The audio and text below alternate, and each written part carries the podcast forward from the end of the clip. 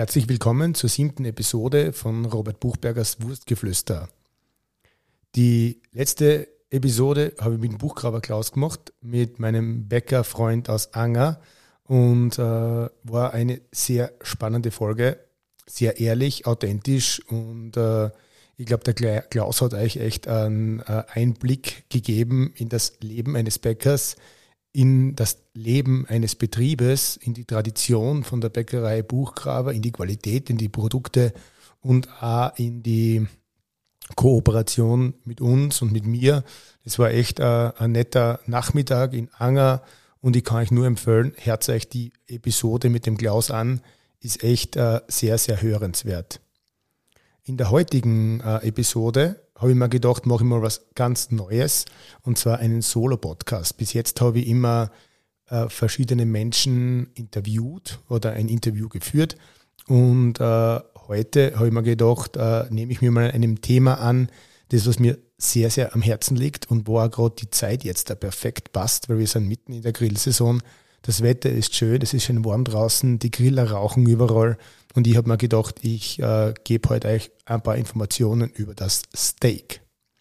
Das Steak ist ja der Klassiker am Grill und auch eins meiner, sage ich mal, liebsten äh, Grillmöglichkeiten auf allen verschiedenen Grillern, mit denen was ich arbeite und äh, schmeckt einfach sensationell. Und äh, wir haben super Fleisch für Steaks. Es gibt verschiedenste Cuts. Äh, und ich habe mir gedacht, ich nehme in der ersten äh, Folge von Steak-Thema mal die wirklich Klassiker von den Steaks her. Das heißt, ich werde euch äh, erzählen, was mit dem T-Bone Steak auf sich hat, was mit dem Porterhouse Steak auf sich hat, was das Filet Steak ist, was das Ribeye Steak ist und äh, euch einfach jedes Steak erklären, was der Unterschied ist, was aufpassen müsst und äh, wie es zu einem super äh, Erfolg am Griller dann kommt.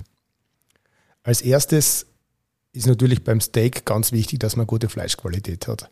Das heißt, wie es bei uns in der, im Betrieb ist, äh, ist es so, dass der Vati zu den Bauern Ort, sie die Rinder vor Ort im Stall ausschaut und wir dann dadurch ja schon mal eine gute Fleischgrundqualität haben.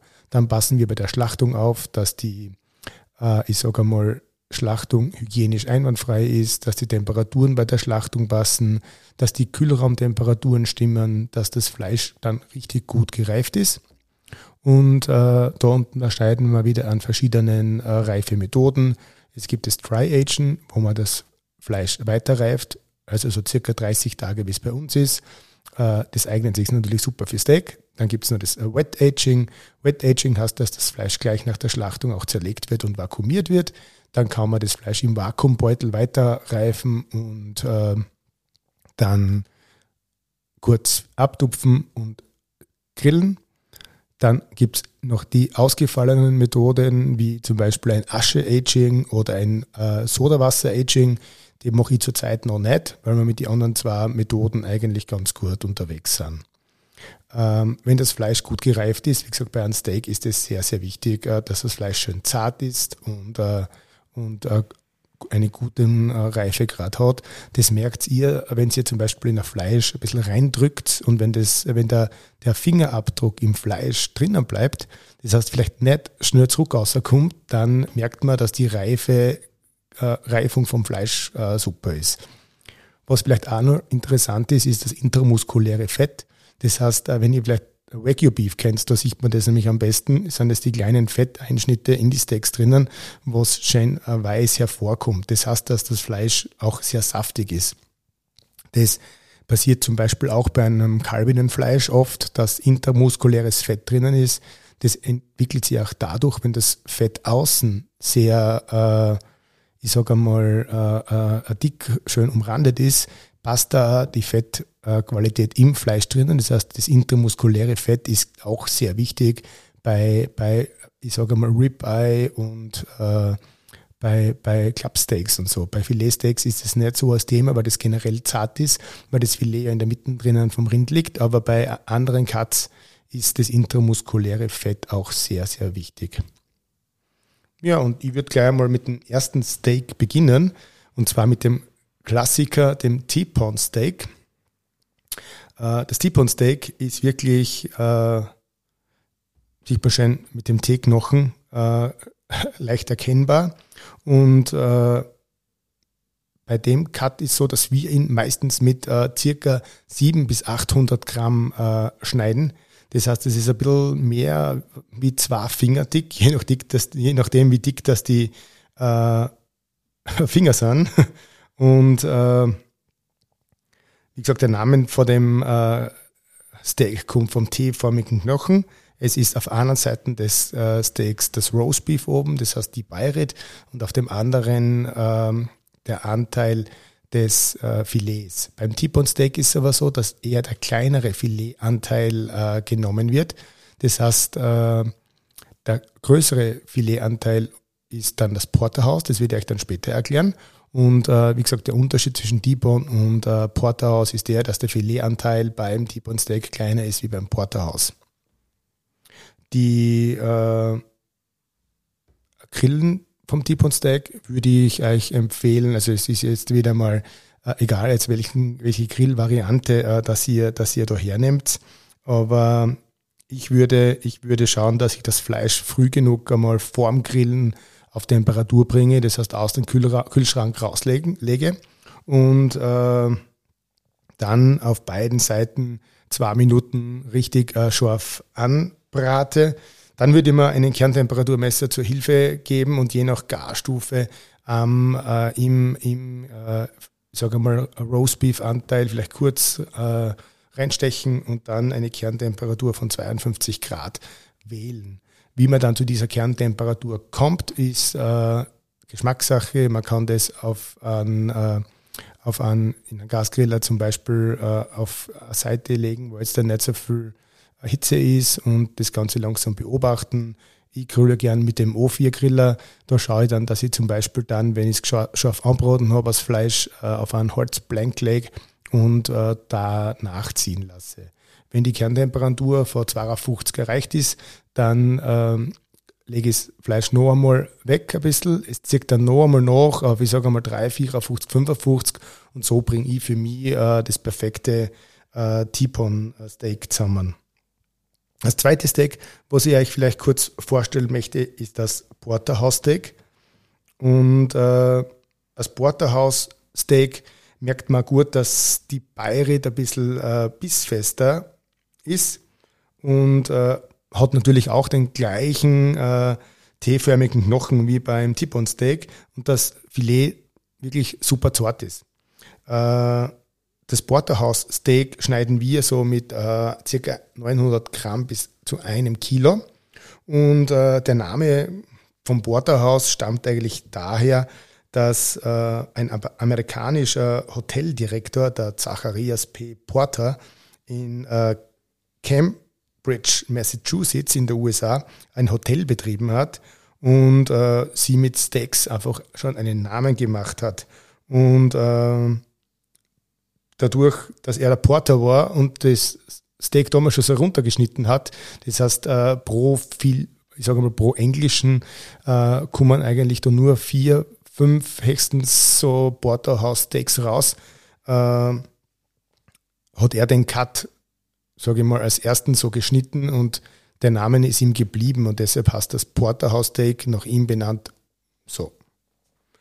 Vom Grillen her ist das Porterhouse Steak eigentlich ähnlich äh, wie das T-Bone Steak zu behandeln. Das heißt, ich mache es auch wieder so, dass ich es scharf anbrate und äh, mit richtiger schönen Hitze ver verarbeite und dann am Rand des Grillers oder auf Holzplanks oder auf äh, anderen äh, Temperaturzonen auf äh, Gartemperatur von 52 Grad äh, fertig ziehen lasse und dann äh, wieder rasten lasse und eigentlich immer schön gegen die Faser dann aufschneidet. Das ist nämlich, glaube ich, auch bei T-Bone und Porterhouse eine coole Geschichte, dass man einfach das Fleisch schön aufschneidet, das heißt den T-förmigen Knochen mit dem Messer löst und dann das Filet und den Bayret-Anteil schneidet und äh, dann wieder zusammenstückelt, dass es wieder gleich ausschaut wie vorher und den Gästen serviert. Ähm, was vielleicht auch ein guter Tipp ist, oder, oder was ich gerne mache, ist natürlich, dass ich einen Rosmarin drauflege dann noch einmal oder mit Rosmarin das äh, be, beteu, be, be, besträube. Äh, Salz und Pfeffer mache ich eigentlich so, dass ich das meistens nachdem äh, ich sage mal, Grillen raufgib oder während dem Grill eventuell ein bisschen schon und dann tue ich es mit äh, sehr äh, guten Pfefferqualität und meistens mit Sea Salt Flakes nach dem äh, fertigen Grillen einfach äh, bestreuen. Und äh, man kann natürlich auch Butter zerlassen. Eine Butter schmeckt super gut, über das äh, Fleisch nochmal geben und dann nochmal äh, salzen und pfeffern. Das schmeckt auch sehr gut äh, beim Porterhouse und beim T-Bone Steak. Ich war vor Jahren einmal in New York und habe da beim Peter Luger, Peter Luger ist glaube ich eins von den traditionellsten Steakhäuser in New York, äh, aber Porterhouse Steak gegessen und da war es auch sehr spannend, dass eigentlich die die Garstufe vielleicht ein bisschen weiter runtergesetzt haben und mir das äh, Porterhouse Steak äh, mit Butter und Salz, Pfeffer äh, und Kräutern serviert haben und der Teller war extrem heiß. Also das ist auch eine Geschichte, was vielleicht gerade in den New Yorker Steakhäusern, äh, wo man was lernen kann, dass die auf einen extrem heißen Teller servieren und äh, wenn einer die Garstufe mehr haben möchte, ist der Teller noch so heiß, dass dadurch, äh, dass dadurch das Fleisch weiterzieht und man das eigentlich sogar noch ein bisschen noch prasseln kann. Und das hat wirklich sensationell gut geschmeckt. Und man hat auch da in New York gesehen, dass einfach die Fleischqualität, äh, was die verwenden da und auch die Reifemethode des Dry Agents, was sie eigentlich da schon ewig machen, einfach äh, sensationell ist. Die haben halt in ihre Reifekammern, die was über Jahr, Jahrzehnte schon gleich gibt, einfach auch so ein Mikro Mikroklima drinnen, dass das Fleisch halt einfach wirklich sensationell und gut schmeckt. Das nächste Steak, was ich euch äh, vorstellen möchte, ist das Ribeye Steak. Das Ribeye Steak bekommt äh, den Namen aus dem äh, Auge, das heißt äh, aus dem Ei, was im Fleisch drinnen ist. Das seht ihr schon, das weiße Fettauge mittendrin. Und äh, das Ribeye ist eigentlich das Übergangsstück äh, zwischen, was in der Hochrippe des äh, Rinderrückens drinnen liegt. Das heißt, kann man ein bei uns in Österreich äh, Rostbraten nennen.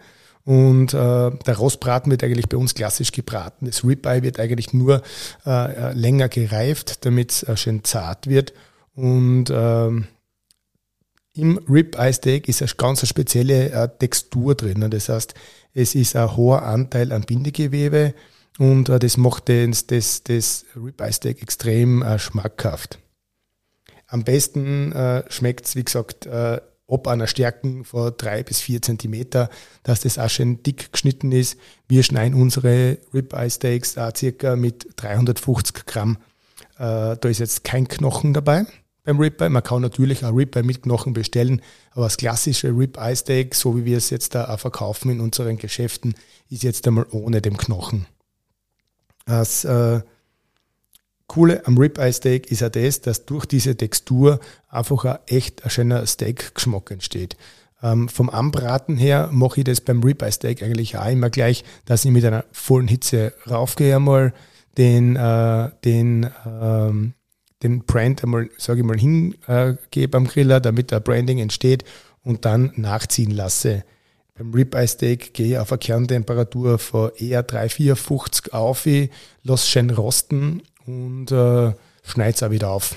Ist wirklich äh, ganz was richtig, richtig gut. Also ist eins von meinen Lieblings-Cuts ähm, von den klassischen äh, Steak Cuts des Ribeye. Und äh, Vielleicht kurz, ich werde da noch eine weitere äh, Episode von den Steaks machen, weil wir haben ja nicht nur die Klassiker, ganz spannend sind ja die PNC-Cuts, äh, wie sie sie nennen. Also das heißt ganz spezielle äh, Steak-Cuts wie das Skirt oder wie das äh, Flank Steak und das, dem ganzen äh, Thema werde ich dann eine eigene Episode äh, meines Podcastes äh, widmen und euch auch da am Laufenden halten. Den, den nächsten Cut, den was ich euch äh, vor, vor, äh, vor, äh, vorstellen möchte, ist das Filetsteak. Das Filetsteak ist eigentlich ja eh der Klassiker äh, an dem äh, vom, vom Steak, was eigentlich jeder mal unter, sich unter einem Steak eigentlich vorstellt. Der Filetsteak kommt vom Lungenbraten. Das heißt, dadurch, dass der Lungenbraten im äh, Rind drinnen ist, äh, bewegt sich der natürlich das Fleisch am wenigsten und ist dadurch am zartesten.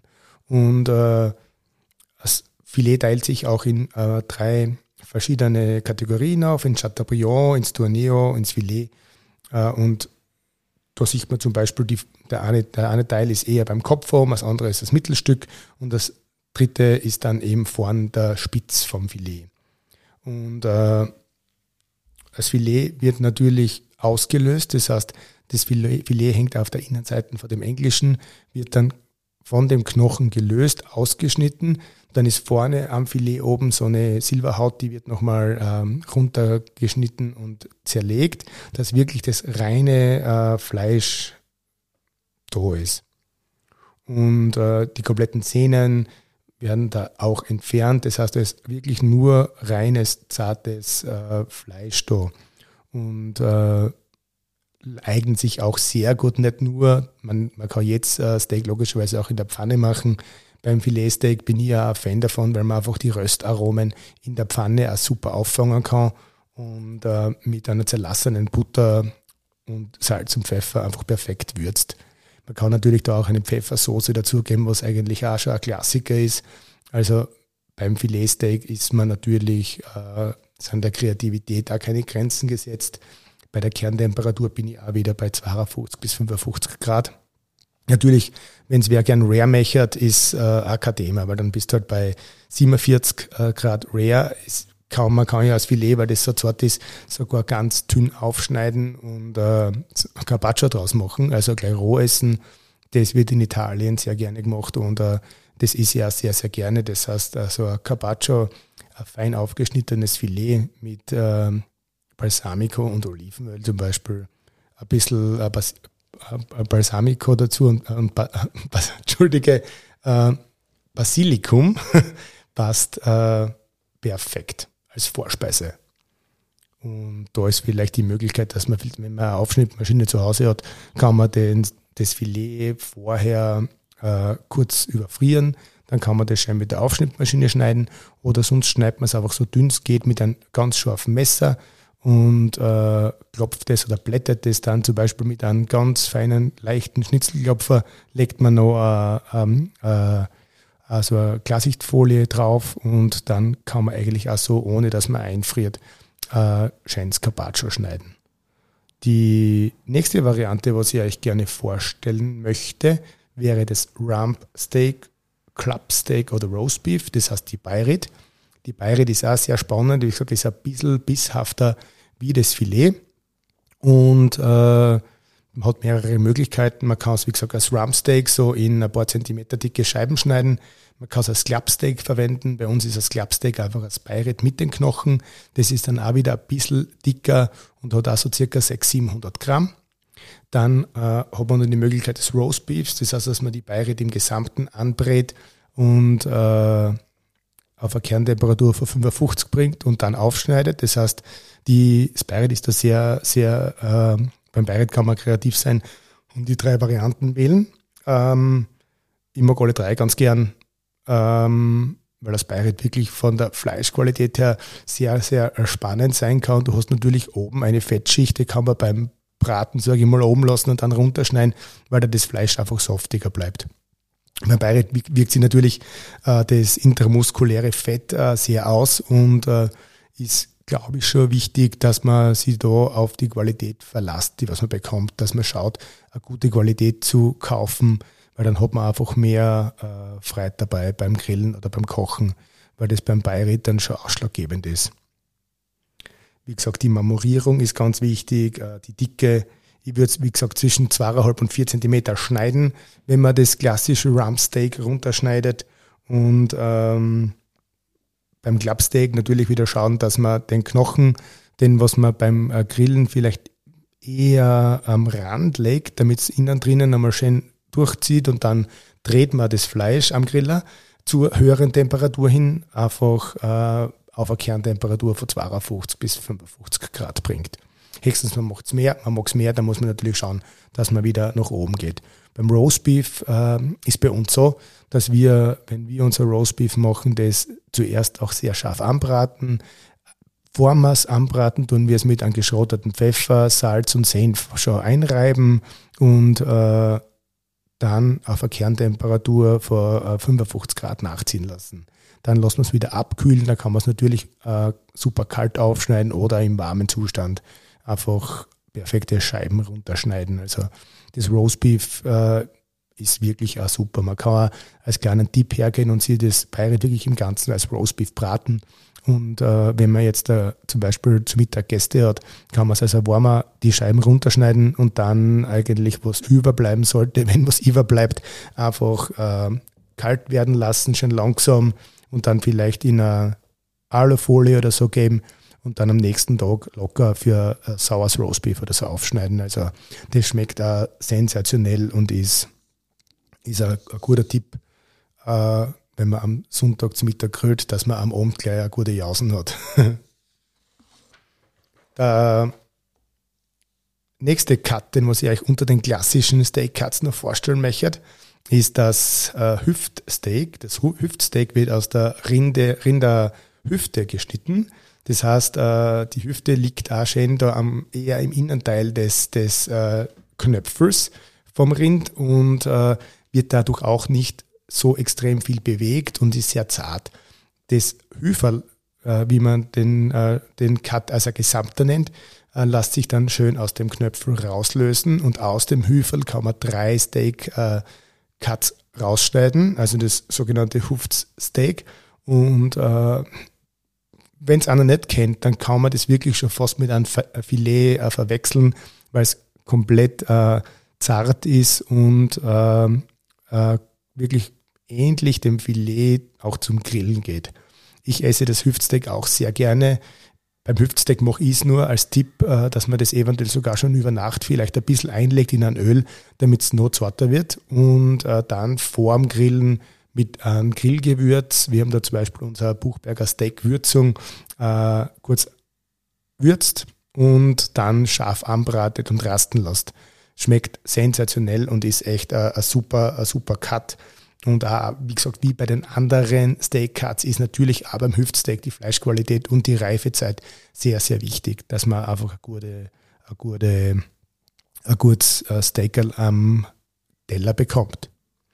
Ja, das werden meine Klassiker der, ich sage mal, Steak-Kunde gewesen. Im nächsten Teil werde ich euch dann was über die Special Cuts erklären und dann auch über die Wurstprodukte und auch über das Thema Fleisch vom Schwein, vom Kalb, werden wir natürlich auch noch die ein oder andere Episode machen. So damit der Podcast auch ein bisschen abwechslungsreich ist für euch und ihr euch da immer Informationen zum Thema Fleisch, Beef, Wurst.